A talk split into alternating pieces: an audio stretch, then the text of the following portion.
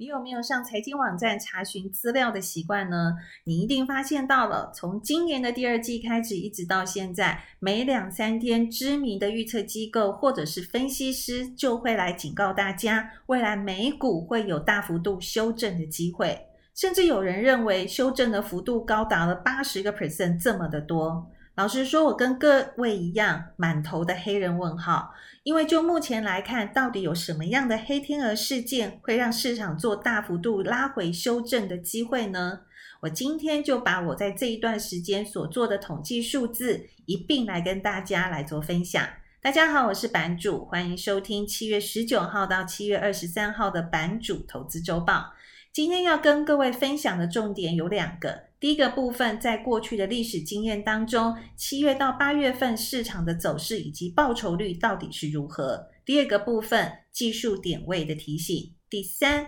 也跟大家提醒一下，在未来的这一个礼拜，有什么样的事件或者是财报值得我们来做关注的。首先，我们就来看看我所做的统计数字。这一份统计呢，是从一九八五年到二零一九年当中剔除了两千零八年金融海啸的一个跌幅。我观察的三个指数，包含了美国标准普尔五百种指数、Nasdaq 指数以及代表小型股的 Russell 两千指数。在这段时间当中，市场到底会发生什么事情呢？过去的历史平均，从七月到八月底约末一个月左右的时间。是的，标准普尔五百种指数在这么长的时间之下。下呢，它确实下跌了大概一个 percent 左右。n e s d a q 以及 Russell 两千指数平均的跌幅大概是两个 percent 左右。但重点来了，虽然跌到了八月底，但是从八月到十二月份市场的走势又是如何呢 n e s d a q 指数呢，从八月到十二月，从一九八五年到二零一九年上涨的幅度，平均来说大概是八到十个 percent 左右。标准普尔五百种指数以及 Russell 两千平均的上涨幅度分别也都有三到五个 percent 左右，所以重点来了，拉回修正的机会其实是有的。市场本来就是涨涨跌跌，但拉回之后市场的一个走势才会是决定我们在拉回这段时间我们要做怎么样的投资决策一个主要的一个依据。在今年的七月份跟八月份，我们要关注什么样的重点呢？老实说，关注的焦点就是跟通膨有关。通膨的部分到到底是不是像联准会的主席鲍威尔所提到的，到底是短暂的？在最近呢、我在所谓的这个社群平台，常常看到很多的网友去揶揄鲍威尔说：“你的短暂跟我的短暂好像不太一样。”诶但是呢，就目前来说，联储会的一个政策动作呢，我们必须要从鲍威尔的角度来做思考。所以今天我就来看看鲍威尔他思考的短暂到底是什么样的切入点来做观察呢？其实最重要的、最重要的原因是。五月份跟六月份，美国的通膨数字确实上来的幅度非常非常的夸张，而且呢，这个幅度呢，已经可以超越到在过去美国的一个大通膨时候了，也就是上个世纪的大通膨了。但是为什么，即便这样子的一个夸张的数字，在上个礼拜联储会的主席连续两场的听证会，都还是告诉大家，他认为美国的通膨是暂时性的。最主要的原因是，就目前这两个月上来的这个通膨数字里面所包含的部分，其中有二分之一到三分之一通膨上来的原因，是因为二手车市场的关系。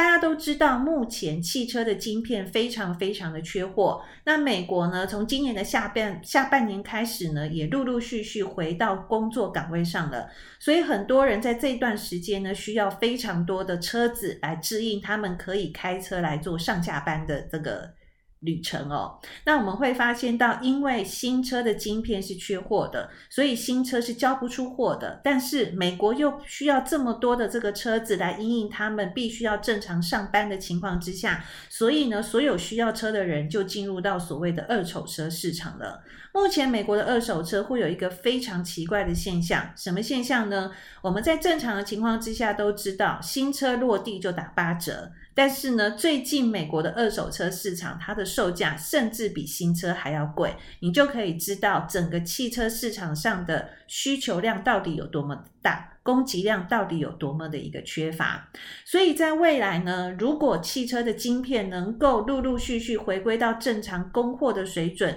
新车出产的状况能够恢复到一般正常情况之下的话，那么，美国的这个汽车二手车的价格就会慢慢慢慢的回落。然而，再加上就目前来看，其实油价的部分在上个礼拜呢，OPEC Plus 在这一边其实它的协商是破局的。但是呢，在刚刚我们看到了最新的消息。就是 OPEC Plus 呢，可能已经达成初步的协议了。那为什么我会用“可能”两个字呢？因为这个是路透社所发出来的一个独家讯息，并还没有经过 OPEC Plus 的一个证实。但是这一则讯息的内容是这样子写的：就是呢，目前 OPEC Plus 已经达成了协议。原本的协议是从现在的八月份到二零二一年的十二月份，每个月增产四十万桶。但是呢，新的协议是。这个二零二一年的八月份不止增产到二零二一年的十二月份，甚至会增产到二零二二年的十二月份。所以增产的状况已经陆陆续续开出来的情况之下，我们回归到最近我们观察到石油价格的走势，我们会发现最近的石油已经有一个头部。慢慢的出现了，所以在头部慢慢出现情况之下，刚刚的那一则新闻，如果是确实 OPEC Plus 的一个决议的话，那么短时间之内油价拉回修正的幅度如果够大的话，我相信在未来的七月份或八月份，美国公布的这个通膨的数字可能就会有所减缓。在有所减缓的情况之下，确实鲍威尔所提醒的暂时性的通膨，可能就是如他所预测的。真的是只有在五月份或六月份，甚至拉长一点到七月份，通膨数数字会是比较高。其他的时间可能通膨的部分就慢慢的回落了。但是通膨的部分是不是真的慢慢回落了？我想各位，我们还是一起要去观察的一些现象，尤其是包含美国的薪资成长率，因为就通膨最主要的因素，长时间会影响到通膨上升最重要的原因，除了石油的价格或者是食品的价格上涨之外，另外一个部分就就是薪资的增长，因为只要薪资上来了，大家比较愿意拿钱出来花费的情况之下，就有导致长时间的通膨、长时间的物价就有上升的疑虑了。所以这个是在第一个我们要提醒大家的，在八月底的部分会有全球的央行年会。老实说，就最近确实已经有一些国家告诉所有的投资人或是所有的国民，他们未来可能不会再有任何的这个呃刺激政策的一个方案，或者是印钞票的动作，断在这个短时间之内哦。那已经发出警告的国家包含了加拿大，包含了英国，当然也包含了。这个纽西兰在内哦，所以美国的部分有没有可能在八月份的全球央行年会之后，告诉大家，我确实从九月份开始要开始实行缩减购债计划的这个动作呢？我想是目前市场上大家所担心的所谓的黑天鹅事件了。但是在发生黑天鹅事件，有没有什么样的观察指标可以让我们每天的观察是不是市场上已经为这个未来的黑天鹅做好准备的呢？有的，我们有三个观察的一个指标可以提醒大家来做参考。第一个观察指标就是美国十年期的公债殖利率，在过去的历史经验，十年期公债殖利率的走势跟标准普尔五百种指数的走势其实是同方向的，也就是指数往上涨，除非是全球央行有 QE 的动作，要不然十年期公债殖利率应该也都是缓步往上垫升的。但是在过去的两个礼拜，十年期公债殖利率与标准普尔五百种指数的方向是完全相反的，但是最终最终这两个指数还是要有一个同方向的关系存在着的话，那么不是十年期公债殖利率慢慢的往上垫高，那就是标准普尔五百种指数可能会有一个短时间拉回修正的一个机会哦。既然讲到这边，我想我就来分享一下最近我看到的几个数字，可以提供给大家做参考。第一个。在过去市场大跌的时候，我们都会去看 VIX 指数哦。确实就，呃，在过去长时间的一个 VIX 指数的统计，在每年的七月从第三周开始，VIX 指数的波动值都会变大。然而，这个变大的时间呢，大概也都会延续到八月底左右。所以，第一个，我想在这边也请各位多观察一下 VIX 指数的走势。第二个，在上个礼拜呢，我们在之前看到 CNN 的。恐惧或者是贪婪的指标，上个礼拜 CNN 的恐惧贪婪指标是三十五，这个指数呢，我们再重新跟各位分享一下，它的数字是零到一百，五十到零之间代表市场是比较恐惧的，五十到一百的部分代表市场是比较贪婪的。上个礼拜是三十五。在这个礼拜呢，却掉到了二十三，下来的幅度其实确实有一点点的惊人哦。所以呢，这个部分我觉得未来市场还是要观察一下的。第三个部分呢，就是我们过去常跟大家分享的 p u c o ratio 的部分，也就是市场看多以及啊，不好意思，倒过来，市场看跌以及看。多的这个期权的一个比例哦，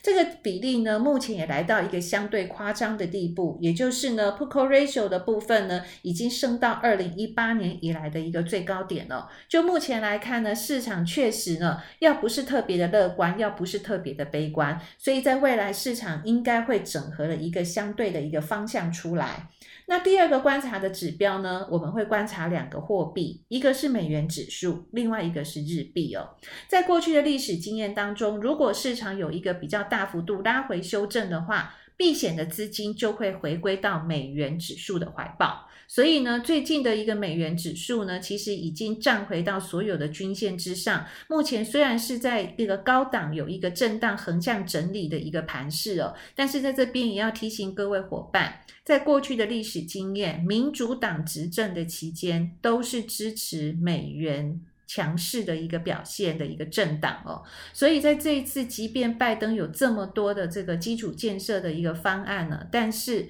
其实你会发现，他上任之后呢，美元指数虽然有拉回，但是最近的走势是非常非常强劲的。所以，如果在未来美元指数还是持续往上上升的过程当中，其实我们就要留意一下，有没有伴随着日币也有同步升值的机会哦。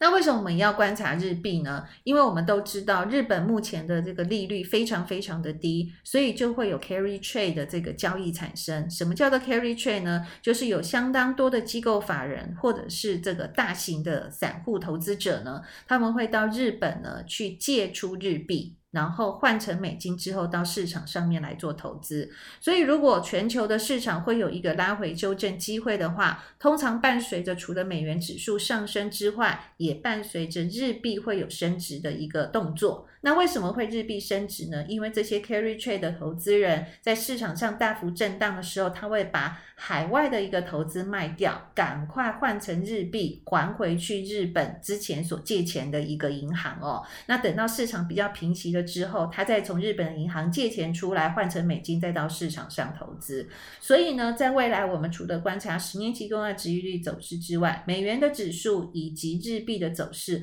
会是另外一个我们必须要关注的焦点。那接着呢，就几个主要市场的一个技术点位的提醒，在这边也跟大家提醒一下哦。那么第一个，我们还是讲到我们刚刚所提到的一个美元指数哦。那美元指数目前呢，都是相当有利多方的，也就是在六月十六号到六月十七号的跳空缺口，其实并没有回补哦。那这个跳空缺口的数字是在九一点三四到九一点八四之间哦。那么或者是呢，这一次这一波有回测一个低点九一点五三，也都没有跌破的情况之下呢，我想美元指数应该都还是高档震荡，甚至有机会再往上盘肩的一个动作。那另外，我们还是回归到看一下美股的一个部分哦。美股我们主要观察的呢，就是标准普尔五百种指数。这个指数目前多头排列，均线的扣底都是没有什么问题的。但唯一的问题是 K 线有下弯，以及 MACD 即将转为一个负值哦。那么在过去呢，标准普尔五百种指数有一个惯性。也就是呢，当它市场呢拉回修正了之后呢，就会有机会打到季线的一个位置点呢。那这个季线的位置点，目前离七月十六号的收盘空间是不大的，大概是两个 percent 左右。老实说，这个跌幅还蛮符合我们刚刚所做的，一九八五年到二零一九年之间的。七月份到八月份的一个统计哦，那是在今年的时候呢，呃，从今年或者是二零二零年或者是二零二一年呢，我们看到的是，除了在二零二零年的三月到四月市场大跌，标准普尔五百种指数有跌破到季线之外呢，其他的部分其实都没有太多拉回修正的一个状况哦，所以呢，就标普的部分来看的话，可能就是获利了结的一个卖压可能会比较。重一点点，但是就是呃，没有什么太多在技术面需要让我们担心的。那么，如果我们再跳到周线的部分来看的话，目前的唯一瑕疵是最近八周的量能呢是有一些下滑的一个动作，所以呢，标准普尔五百种指数呢，目前整个技术线型的部分并没有什么太大的问题。第二个，我们就来看看 Nasdaq 指数。那 Nasdaq 指数一样，多头排列，均线扣底是没有什么问题的。那跟标准普尔五百种指数一样，KD 值下弯，MACD 已经转负了。那么在今年的三月到四月，以及五月底到六月呢，Nasdaq 指数确实有一个拉回修正的一个情况哦。那当时候的拉回修正呢，它是有跌破季线哦，从最高点到最低点那两段时间的跌幅大概是八个 percent 左右。目前呢，七月十六号的收盘离这个季线的均线大概是有三个 percent 左右跌幅的一个距离哦，所以在这边呢，可能要提醒大家一下哦，呃。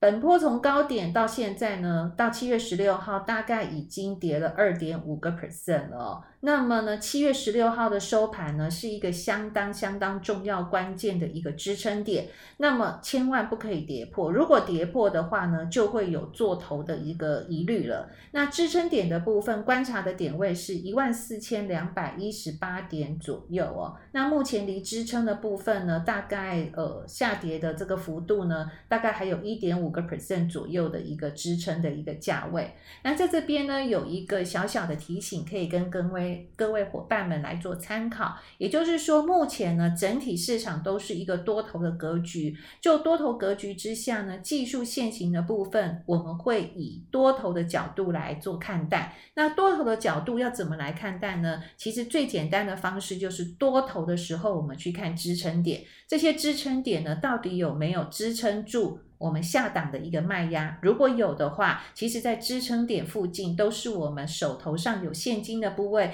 可以慢慢去做加码，相当重要的一个进场的一个位置点哦。所以接着我们之后的部分呢，我也会跟各位多多的分享一下，在不同指数我们所看到支撑点的一个状况哦。那接下来呢，我们就来看看费半了。费半的部分呢，七月十六号呢，正好跌到一个支撑线的部分哦。但是比较不好的部分是，它跌破了月线以及季线的一个部分，也跌破了在六月十八号四五日的一个低点哦。那么在整数关卡三千点上面呢，会有一个向上的跳空缺口哦。那这个跳空缺口也是在支撑点附近。那这个跳空缺口呢，呃，离七月十六号的收盘呢，还有五个 percent 左右的空间。那我们可以看一下，目前呃费半的部分确实哦，从这一个月之内以来，其实它的走势跟 Nasdaq 指数来比，它是确实是非常弱势的。所以刚刚的 Nasdaq 指数并没有跌破季线，但是费半已经跌破了。那我们就来看看三千点左右的支撑点的部分，它在这边是不是能够有效的一个撑住？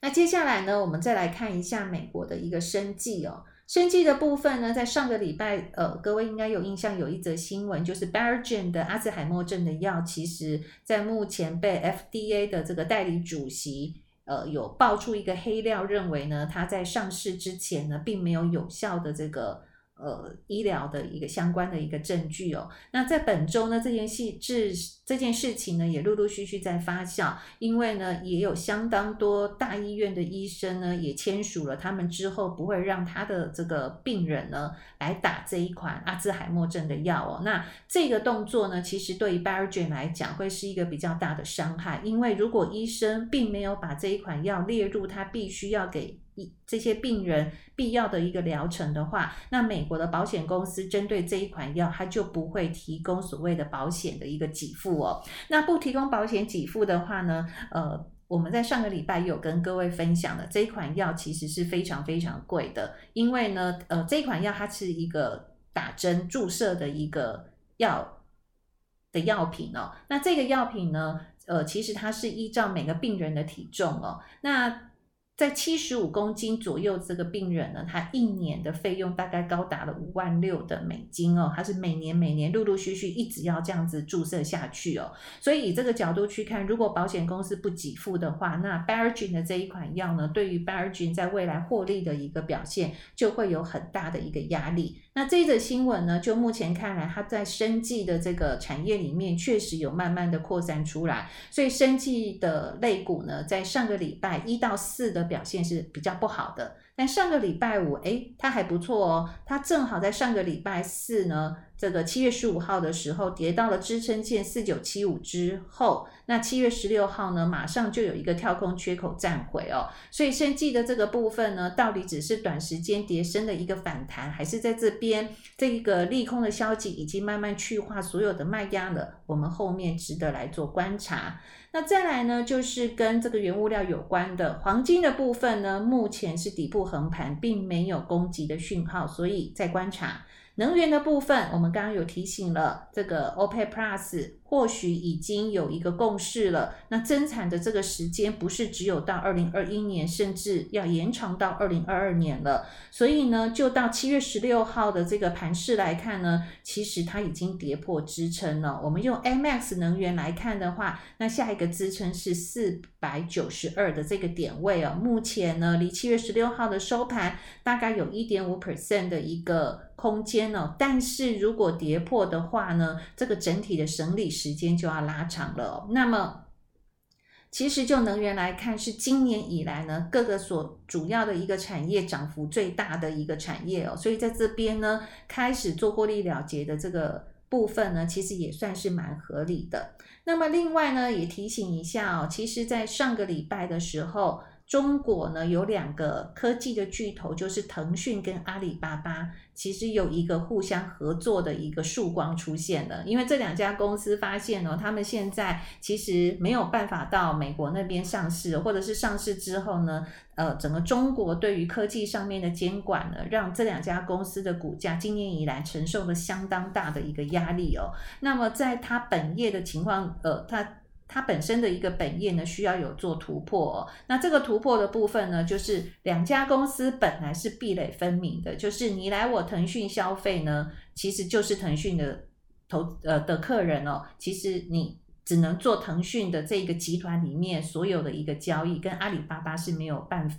就没有办法有连接，或者是没有办法有任何关系的。但是在上个礼拜呢，出现了一个新闻，就是未来如果你在阿里巴巴消费的话，你倒是可以用微信卡来做来做这个扣款的动作。所以这个消息出来之后呢，国企股跟香港的这个恒生类股呢，其实都有一个往上。这个涨的一个情况哦，但是呢，我们就来看看这个消息到底是不是只是短时间的利多，还是会让整体的这个低迷不振的中国股市或是港股呢，有一些投资的机会哦。就目前来看呢，国企股的部分呢是没有办法跌破，不可以跌破，不是没有办法，是不可以跌破九六八二点三五点的，因为如果跌破的话呢，它就会有九个月的头部了哦。那短时间还有一则最新的消息，就是在上个礼拜。拜五美股收盘的时候呢，美国总统拜登所以有提出来，就是他们已经把香港列成是一个美国企业要不要去那边设立公司一个危险的一个国家的一个标志了。也就是说呢，在未来呢，美国的企业要到香港去做这个设立公司或者是投资的话呢，美国政府就会提出相关的一个警告。那这个警告呢，会不会影响到中呃香港股市或是国企类股的一个盘价呢？我想我们。在星期一，就是七月十九号的这个港股开盘了之后呢，我们可以来做观察哦。那另外呢，跟中国内陆有相关的这个沪深三百指数的部分呢，其实都是在横盘中。那你会发现哦，从我一开始在讲本周的一个投资周报，一直到现在，感觉好像市场有这个拉回修正的疑虑，所以是不是各个产业都不可以投资呢？其实并没有哦。其实，在上个礼拜呢，美国的主要产业里面有两个产业其实是收红的，就是公用事业类股以及美国的这个防御性类股，就是消费循环性类股哦。这两个类股的这个循环，呃，就是。防御性的这个部分呢，已经被市场上所凸显出来了。也就是说，就代表了目前市场呢，在整个指数的点位这么高的情况之下，确实有很大一部分的资金，除了做获利了结之外，另外一个部分呢，他们也在寻找有什么样的地方的一个投资是可以比较安全、具有防御性的。那如果你本身想要去投资这种具有防御性的一个产业的话，我想公用事业的部分呢，很值得各位来做参考。那最后后呢，提醒大家一下，在下个礼拜有什么样重要的事件呢？美国的部分就是进入开始进入超级财报周了。每天呃比较重要的一些公司呢，大概至少都有十到二十家，甚至三十家的公司公布财报，因为实在太多，我这边就不一一赘述了。那另外呢，在这个财经相关的。会议里面呢，留意一下七月二十二号的欧元区的央行利率决策会议哦。那当天也有记者会，以及七月二十三号美国呃，不好意思，七月二十三号英国会公布 market 的制造业 PMI 指数。那所以呢，以上是本周的一个投资周报，注意留意一下十年期公债殖率、美元指数、日币相关的一个走势。我希望呢，各位目前。可以把今年度呢还不错的获利能够锁住，那手上势必要抱有一点现金，在未来的这两个月哦，如果美国有公布它必须要提早收回资金的话，市场下跌的时候，我们认为在目前美国景气都是在复苏力道的情况之下，是可以慢慢逢低承接的。那在未来每一周的节目，我都跟各位分享支撑点以及可以进场的一个呃点位的一个提醒呢，也希望各位可以跟我一样。在整个投资的市场上都有获利的机会。那今天的节目就先到这边，谢谢你的收听，我们下周再见，拜拜。